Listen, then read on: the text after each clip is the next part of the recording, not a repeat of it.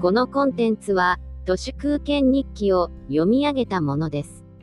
2021年5月20日木曜日、どうやったらバズらせられるのかって聞かれると、私はバズらせない方がいいですよって答えます。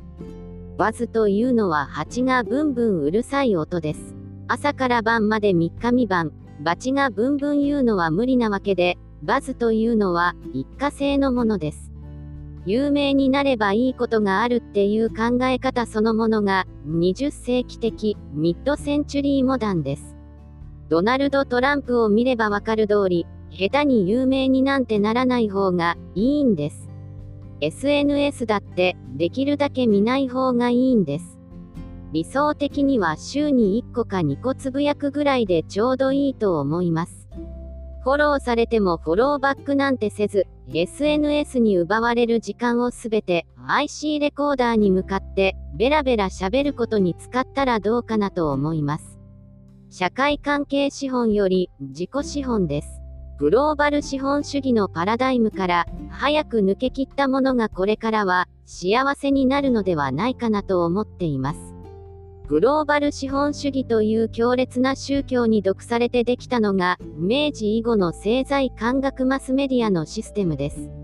みんなが日本だと思っている幻想そのものが、グローバル資本主義のど真ん中なのです。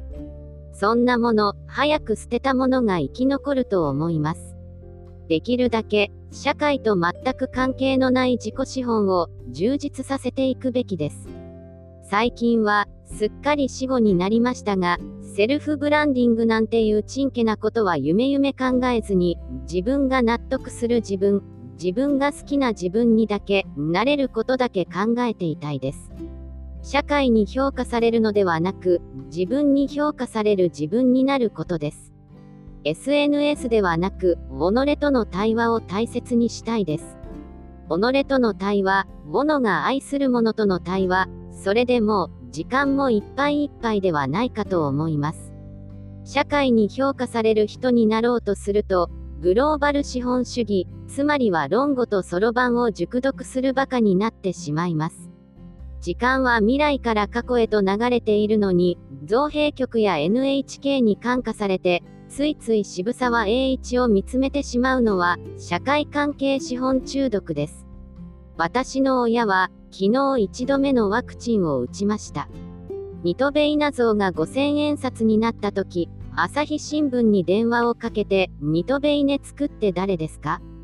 って父は聞いてました。ニトベイナ像を知らなくても、ワクチン打てれば、もうそれでいい。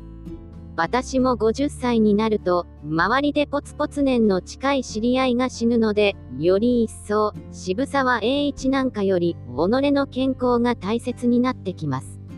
会社辞めても、ありがたいことにとりあえずなんとか生きていられるし、社会や信用がこれから萎縮してくると思いますので、最大のインフレ対策は、社会関係資本の損切りではないかとさえ思います。以上、本日も最後まで誠にありがとうございました。人の行く裏に道あり花の山。